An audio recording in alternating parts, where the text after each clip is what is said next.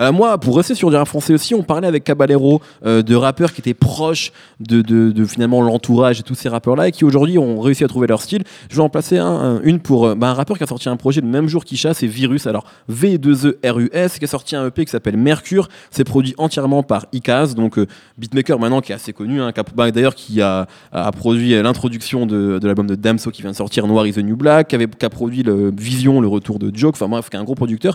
Et en fait, là, ce qui est cool, c'est que bon, Virus, ça fait longtemps qu'il rappe, il sort un projet par an.